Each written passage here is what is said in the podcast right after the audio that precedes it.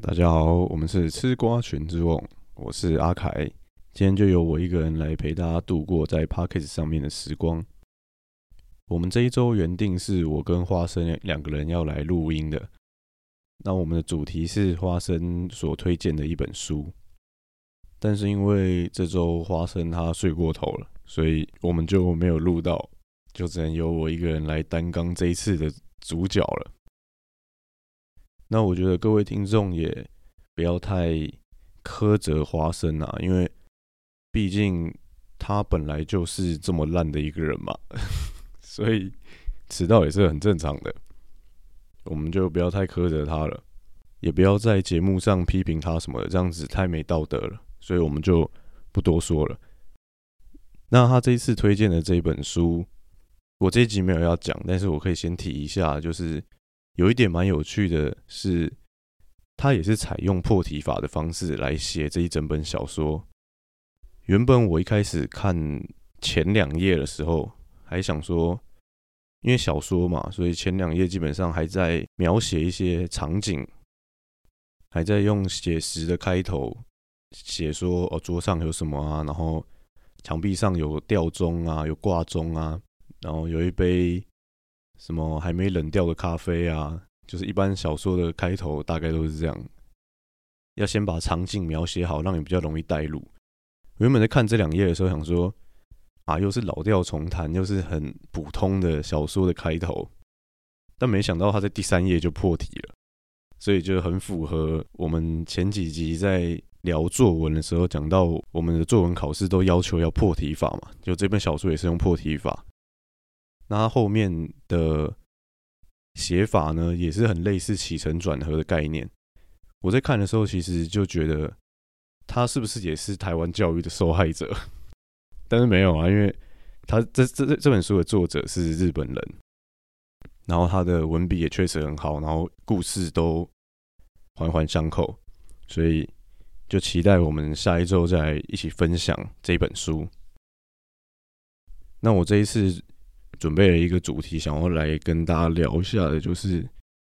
我在刚好在滑 YouTube 的时候，看到有一个 YouTuber 他在讲说语言会影响人的思考，那我就觉得说，哎，这个主题很有趣，我就继续看下去。后来我上网查，他提到的点都是由一个耶鲁大学的经济学家所提出的他的研究报告。这个经济学家呢，叫做 Keith Chen。他在 TED 上面的演讲，讲说他研究了这个语言会影响我们的思考模式。他举了一个例子，说他在澳洲的西部有一个原住民的部落，那那个部落他们的语言里面是没有上下左右的，所以你今天问一个人说，比如说你家要怎么去，或是超级市场在哪里，你问他一个地点的时候，他们语言里面只有东南西北。所以他只能回答你说：“哦，你往东走两百公尺，再往北之类的。”他们是不用上下左右的，所以他们对方位的概念非常的清楚。今天在路上随便抓一个小孩来问说：“哎，南方在哪里？”他就会指出一个很明确的方向，说那里是南，那里是西，那里是北，那里是东。因为他们必须要很能知道方位，他们才可以使用他们的语言嘛。那这些就是这个行为经济学家 Keith Chen 他的研究提出说，语言是会影响到我们的行为模式，然后会影进而影响到我们的思考。那刚刚那个例子是行为模式嘛？他就举了一个例子来讲说，也会影响到我们思考。就是呢，他讲说，如果你使用的母语，你使用的语言是有未来式的，像是英文，我只知道英文而已。但是我觉得欧洲那边语言应该也都差不多，像是法国法文、德文那些的，应该也都有未来式吧？那像我们中文就没有未来式嘛？所以当我们在讲说我要去吃饭的时候，我的动词“吃饭”或者说“吃”这个字，它是不会有改变的，因为它没有未来式。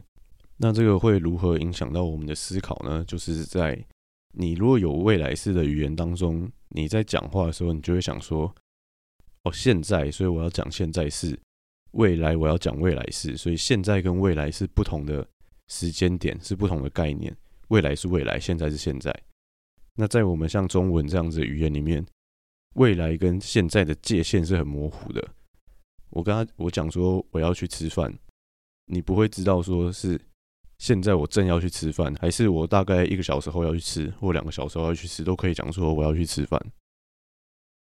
那我们没有未来式的语言里面呢，就是直接加时间点嘛，动词不变，直接加时间点。比如说我明天要去吃饭，但是在英文他们就它的动词就会改变，它可能会加一个 will 之类的。那这个经济学家呢，他就说。因为这个文法上有未来式跟没有未来式，就影响到大家的储蓄习惯。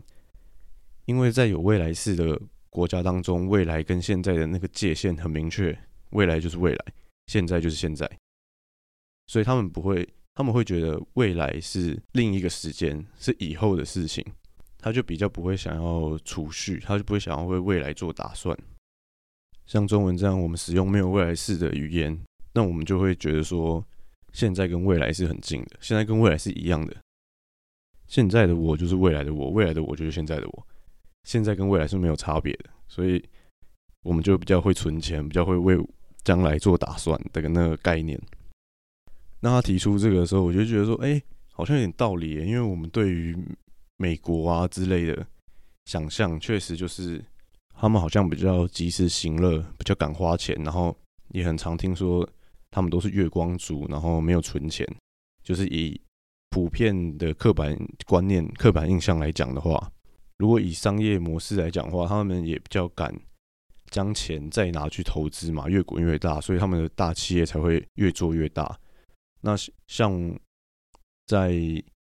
以我们在台湾的话，其实很多人做个小生意，然后比如说月入有个二三十万，其实可能够生活，大家就会。觉得 OK，那我就是扣掉平常日常的开销，那剩下的，比如说十几二十万，我就存下来，可以去买房子啊，或者是买股票什么，就是会选择存下来。但是在美国的话，他们可能就会想办法说，哎，那我现在月入这么稳定了，那我是不是要再扩大我的企业？我是不是要再冲一下我的事业？那我就觉得说，哎，真的很有道理，因为就跟我自己的观念是一样的嘛，就是。台湾人都比较喜欢存钱，然后美国人就比较会及时行乐这样的感觉。所以呢，我就跟一个我的日本好友啊聊了一下这件事情。我就跟他讲说：“哎，我看到这个研究，然后语言会影响人的思考，像是存钱这样子。”然后他一开始是觉得说：“哎，他是没有想过这件事情，他没有想过说语语言到底会不会影响人的思考，还是思考。”才影响我们说出来的东西。我们已经思考过了，我们才讲出语言嘛。于是呢，我为了证明我这个论点，我就跟他讲说：“你自己想想看，在欧美这些国家，是不是因为他们有未来式，所以他们都比较及时行乐？那如果以企业来说的话，也比较敢再投入、再扩大，就都是以当下来做考量。那以亚洲国家，像我是台湾啊，他是日本，我说台湾跟日本都一样是。”使用没有未来式的语言嘛，所以我们就比较会存钱为未来做打算。那我就进而自己得出一个结论说，所以你看，在美国是不是各个东西都发展的很好？不管是球类运动啊，或是商业上啊，任何的东西，因为他们的群众也是及时行乐的观念嘛，就他就会愿意去买票，愿意去花钱看比赛，花钱看表演，所以。进而这些表演也都可以越做越好，就变一个良性循环嘛。我说，你看在欧美这些国家是不是大概都长这样？那如果你在亚洲国家的话，我们的文化运动这一类的东西比较发展不起来，可能就是因为我们的人都是把钱拿去存起来，所以大家不想要把钱拿去买门票啊、买球赛的票啊，或是看表演的票啊，就变一个恶性循环嘛。因为没有观众，那这些表演者的收入就降低，那没有观众的话，他们也没办法生存，可能又跑去做一些一般的工作。那这样子，我们的文化、艺文表演啊、运动赛事就是比较发展不起来。我就这样跟那个日本的好友说：“说你看，所以欧美的这种艺文活动、运动赛事都蓬勃发展，那亚洲地区就没有那么没有发展的那么好。结果呢，他就反驳我说：“哎，其实没有哎，在日本的话，其实大家也都很愿意花门票去看运动赛事或是任何的表演。”我说：“是吗？有像美国发展那么好吗？你举几个例子。”他说：“像是棒球跟足球，棒球跟足球在日本就是几乎观众都是场场爆满。”那我就说：“没错，因为我知道棒球跟足球就是日本人最爱的两项球类运动嘛。”所以我说这两个场场爆满，我可以理解，因为那是一种观众的情怀，那是一种国球的概念，所以大家就是很愿意花钱去看，因为是全国都风行的运动。我说除了这两个，除了棒球跟足球例外，因为那是一种民族情感，不会造成我刚刚说的那个恶性循环，大家不去看，然后表演者没有收入，这样子的一个恶性循环。那他就说，哎，其实也没有，哎，因为其实在日本的艺文活动。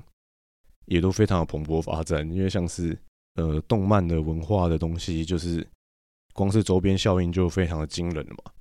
那像是还有漫才表演啊这些的，也都是大家非常愿意花钱去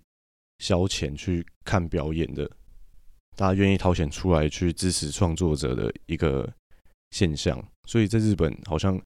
他就没有感受到我说的，就是。艺文活动或是一些体育赛事都发展不起来，是因为大家一直存钱。那为什么外国都发展起来？是因为大家及时行乐，大家勇于去花钱买门票支持这些运动员或是创作者们。所以他说其实也没有感受到，所以我刚举的这个例子不成立。就是我举说，因为我们的语言有没有呃没有未来式，所以我们会大家都会。想要为自己的将来做打算嘛？不想要把钱花在这些娱乐上面。那外国他们因为有未来事，所以未来对他们说是另一个时间，是很远以后，所以他们愿意把钱花在当下，所以他们就会去参与这些观看这些体育赛事或艺文表演。结果在日本好像不是这样子，在日本好像这些东西也都发展的还不错，就是没有造成我刚刚说的那个恶性循环。所以呢，这个又让我反思到了我们的现况。这现在就已经不是语言会不会影响人家思考的问题了。现在的情况就是，明明就都没有未来式的语言，为什么别人发展那么好，我们就没有发展那么好？我觉得这是我们需要去深刻反省的。我跟花生之前在聊有关于我们台湾的运动赛事的时候，我们就讲到说，其实我们很多运动。都讲说，因为我们是亚洲人身材，所以打不赢外国人是很正常的。我们应该要发展我们可以的运动。就有些人的论点是说，我们要发展我们可以的运动，我们应该要放弃篮球啊、排球这些身高会影响很多的运动，然后转而去培训一些，比如说像是桌球或是羽球这种身材没有影响那么大，比较靠的是技术或是机动性、敏捷性的这些运动，或是呃射箭这些的。身材比较不会影响到的，就是纯看技术，那我们就可以靠练习来达到那个顶尖嘛，不会受限于物理的条件。但其实，在各大赛事里面，日本跟韩国也都是常常出现在国际赛事上面的。像不管是世足，日本跟韩国也都有踢进最后的那个会被转播的那个总赛事上面嘛。我们都是在什么外卡赛啊、资格赛就被刷掉了。那像是篮球也是啊，世界杯或什么的，日本也都是有打进。那艺文类就更不用说了，日本、韩国的艺文类表演或者说演艺的这些事业，绝对都是比我们还要蓬勃发展的。所以我觉得这是难辞其咎啊，就是你不能再用亚洲的地理环境或是身高那个基因限制来讲说啊，没办法，因为我们就是比较矮啊，所以没办法打篮球啊什么的。或者说啊，不然我们就是亚洲本来就是在以世界来说，就是英英美体系的会比较是主流嘛。那我们在亚洲本来就比较非主流，所以我们要去追随那些英美的文化。我觉得就是完全就是，就是这个论点就被推翻掉了嘛。因为别人也跟我们差不多地理环境、差不多的基因的状态，也是发展的很好。那这就是这次来跟大家分享的，原本我是要跟我朋友分享说，语言会影响人的思考，就被讲一讲之后，讲到我在反省台湾的现况，大概是这样的概念。那分享完了我这一次要跟大家分享的主题之后呢，我们就要进入 Q&A 的环节。那我今天一如往常的在剽窃别人的 Q&A 之前呢，我就发现我们吃瓜群众的频道自己也有了新留言，感到非常的惊喜以及意外，还有开心。我们终于不用再剽窃别人的留言，我们有自己的留言了。但是呢，因为这个留言只给我们了三颗星而已，所以如果我念出来的话，代表我们的那个格调就降低了。因为其他的那个大的 podcast 频道，他们都是规定说你一定要给我五颗星，我才会念你的留言。所以虽然说我们这已经是大概历经了一年后又有一个新的留言了，但是呢，为了维持住我们的格调呢，我还是不会把你念出来了。抱歉了，这位听众。那我看了一下，他留言的日期其实是已经七月十八号的事情了，所以他回复的应该就是我们七月十四号上的《阿凯日本行》这一部，呃，这一集 podcast。那因为为什么他给三点？呃，为什么他给了三颗星呢？因为他在讲一些他觉得我们频道可以改善的方向，所以我是非常感谢他的。我们也会试着去做调整或改善，希望可以。在未来得到你的五颗星。那接下来进入我们剽窃别人 Q&A 的环节了。那我这次来剽窃一个之前没有剽窃过的，就是我们的 M 观点，我们的 Mula 大大他呃开设的频道。那 Mura 的粉丝呢就有提问说，现在私立小学都以双语为主打，的确让人反思是否有需要用这么多成本去培养小孩的第二外语。花号并非不重要，只是未来的重心一定会转移了。不知道小一的爸爸的 M 大会想培养拥有怎么样必要能力的孩子呢？OK，这位粉丝问的非常好，因为我们国家现在推行这个双语教育啊，那刚好呼吁到今天，刚好我们的花生他虽然上一次的录音迟到了，但是其实我们还是有在联络的，我没有因此而封锁他，他就传了。八卦版上面的一个 po 文，他就在讲说，他就 po 出了他小孩的联络簿的写法，他就问他的小孩说：“你为什么要这样写？”因为他的写法就是中文掺杂英文，就是我们所谓的晶晶体。他就问说：“哎，啊你你为什么要这样写联络簿？你要写就好好写。”他说：“这是学校规定的，这是老师规定的，因为我们现在推行双语教育，所以就是有一些单字一定要换成英文这样的概念。”比如说，他的功课就写 “math 笔整理错题 note 乘以十”，意思就是应该就是说数学笔记啊，只是他笔记只有写笔而已。那整理写错的题目的笔记就 note。然后还有像是 Chinese 讲 seventy six 到 seventy seven，就是国文讲义七十六页到七十七页嘛，他的功课。呃，家长就看到说：“哎，你干嘛这样写？国文讲义就写国文讲义啊，你干嘛写 Chinese 讲？就 Chinese 讲义这样？”他就说：“老师说的，老师说就是我们一定要这样子写。”这位家长就觉得说：“我们的双语教育这样子有意义吗？这样子算是有让小孩从小就在英文的环境下长大，然后培养出优秀的第二外语嘛？就刚好很切合到我们这个 M 大他。”这位粉丝的观点，他这位粉丝还是在想说，我们需要花这么大的成本去培养第二外语吗？那 PTT 上面这位网友的意思是，我们花了那么大的成本去培养第二外语，还培养的那么烂，所以这位粉丝呢，他还没有这么严重的质疑。PTT 那位网友的质疑更严重，因为那个英文的写法真的是让人不敢恭维。那他说不知道，呃，小一爸爸的 M 大会想要培养怎么样，会培养拥有怎么样必要能力的孩子呢？那因为我已经剽窃过来了嘛，所以这个问题就是问我的，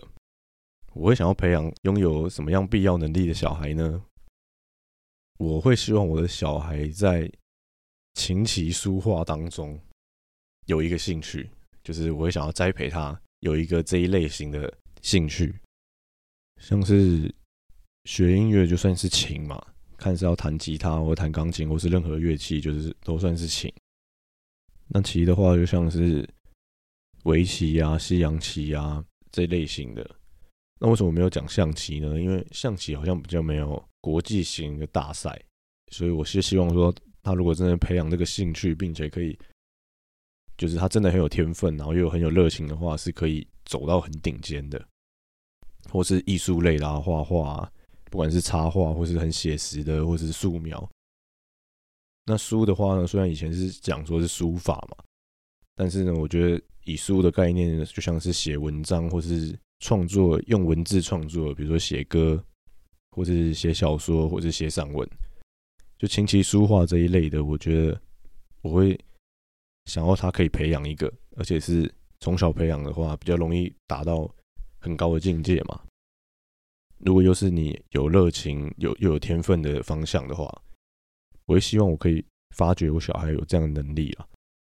那当然，因为像我跟花生还有。默默，他们我们都是很喜欢体育的人，所以呢，如果可以的话，我也会想要培养他成为一个会体育的人。但是对体育的，我对于体育反而没有这么想要他发展到很顶的感觉。我觉得体育以我们的环境来说，就像是个兴趣一样，像是你如果下课去打篮球或者打排球或者桌球，随随便就是一个。运动的话，就是可以强身健体，然后身体会比较健康嘛。可是我反而没有那么像前面我说的琴棋书画，然后把它培养到顶尖的感觉。因为我觉得运动的第一是我们的环境本来就没那么好，就像我刚在主要分享的那一 part 提到的，就我们的环境本来就没那么好。那体育的寿命也比较短，就是你要当选手的时间可能。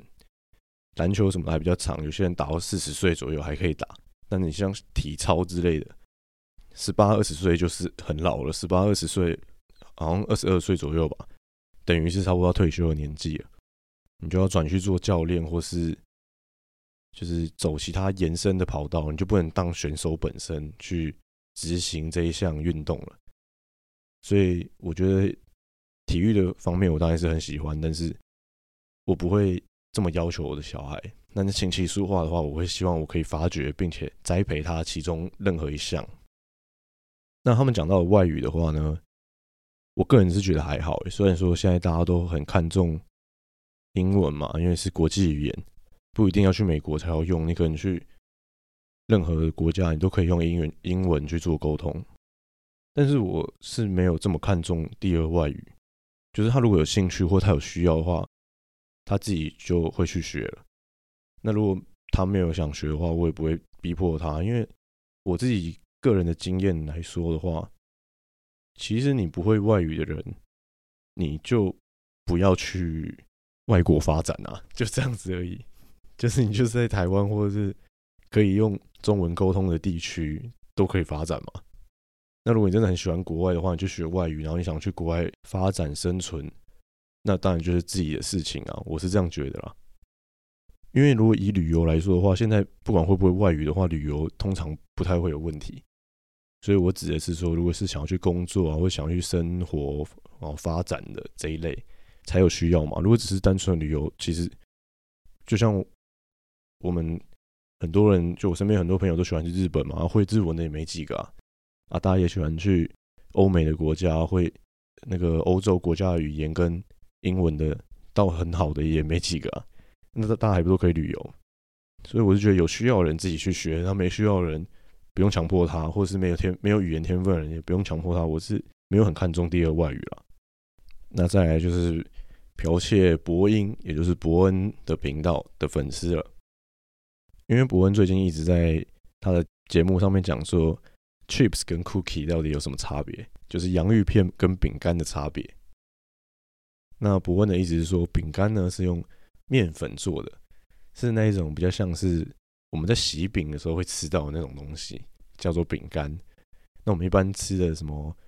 波卡乐士啊这些的品客啊，都是洋芋片。他就说不要再说洋芋片是饼干了，他真的很受不了，他觉得是完全不一样的东西，不要误用这些词语。但是对我来说呢，我觉得真的是因为伯恩他是归国子弟嘛，他在外国长大的。我觉得以我们的社会环境来说的话，我们的饼干就不是那个饼干，就是我们的饼干不是 cookie。虽然说这是一个翻译上 cookie 的翻译就是饼干嘛，饼干的英文就是 cookie，但是其实它涵盖的那个范围是不一样的。就是在于我们的观念来说，零食就是饼干，我们只有饼干跟糖果的区分而已。就是如果你今天说一个糖果是饼干的话，可能大家会觉得很奇怪，说那明就是糖果啊，你干嘛说你要不要吃饼干？就你给我一颗糖果。可是，在伯恩的概念，他是说，如果你今天问我说要不要吃饼干，然后我说好，就你给我洋芋片，他会很气，说这就是洋芋片，你干嘛讲饼干？可是，在我们的观念来说，我们只有分饼干跟糖果，那可能在他的观念里面有分洋芋片、饼干、糖果，所以我觉得也不用去谴责。这个是，呃，他也没有谴责啊，就是我觉得不用去细分这个，因为今天如果大家拿洋芋片，然后说，哎，你要不要吃饼干？就最后拿出来的是洋芋片的话，我觉得大概八九成的人不会觉得奇怪。在我们台湾那个环境来说，应该也是说，就是我们建构出来的一个概念嘛，因为文字本身的定义就是每个。地区自己的人的一个概念嘛，就像是我举个例子好了，我前一阵子刚好想到的，就是我们很常讲 CP 值嘛，我们买东西的时候都会说，哎，这个 CP 值高不高？或者是说你去买东西太贵的时候，然后店员如果跟你说，可是我们家的东西品质真的是非常非常好，你就跟他讲说，可是我要考虑到 CP 值啊，我就想到说，为什么大家都要讲 CP 值？CP 值的中文名就是性价比，那它的音节名就是一样的，都是三个字。CP 值跟性价比，就是你讲 CP 值不会比较快。如果你讲 CP 值比较快的话，我觉得可以接受。我想说，为什么大家不讲说我要考虑到性价比的问题啊？或者是说这哎这个东西性价比好不好？哦，可是我要我要提的不是，我不知道谴责 CP 值跟性价比的用法。我是要说，当我们在说 CP 值的时候，你甚至已经忘记它的中文是性价比了。但是你在讲 CP 值的时候，你头脑就有个概念，你知道 CP 值是什么。如果今天我突然问你说，CP 值，如果你全部讲中文的话，就它的中文翻解释、中文翻译是什么？有些人搞不好忘记 CP 值是性价比的意思。但是如果你今天讲 CP 值的时候，你脑中其实你有一个概念在，你知道说哦，CP 值是什么东西？那我想要回推到这个饼干跟洋芋片的概念，就是。你如果在外国，你讲 cookie 的时候，大家那个脑中的概念是那个面粉做的饼干，就是一定要吃起来有点酥酥、有点粉粉的，因为面粉面面粉做的嘛的那种饼干，喜饼里面的那一种。但是如果你在台湾讲说，哎，你要不要吃饼干的时候，大家的脑海里面的想象是洋芋片、孔雀饼干，然后喜饼那些饼干全部都算，大家的概念是这样子。OK，那为了呃讨论这个饼干跟洋芋片的差别呢，忘记讲这个粉丝到底说了什么。这个粉丝其实就在讲说，他觉得洋芋片就是 chips，饼干就是 cookie，没有人会把洋芋片说 cookie，然后饼干说 chips，所以他是赞同伯恩的想法的。但是我觉得呢，就是他可能也是归国子弟啦。或是说他是用英文的角度去思考得出来这个结论，我觉得确实，如果你用英文的角度去思考的话，cookie 跟 chips 真的是不一样的。但是用中文的角度，然后用我们的生长环境的定义去讲说饼干这两个字到底包含什么的时候，我觉得是两个都包含的。对，大概就是这样。那这一次的剽窃呢？就大概剽窃了两个人，然后还有一个我们自己，时隔大约一年，终于又有新的留言了，但是我没有把它念出来，抱歉了，这位听众，很感谢你的留言，那我们也会持续的精进改进。希望你还有持续在听我们的 podcast。那这一集就先到这里结束了，大家下周同一时间周五的时候再准时收听我们的 podcast。拜拜。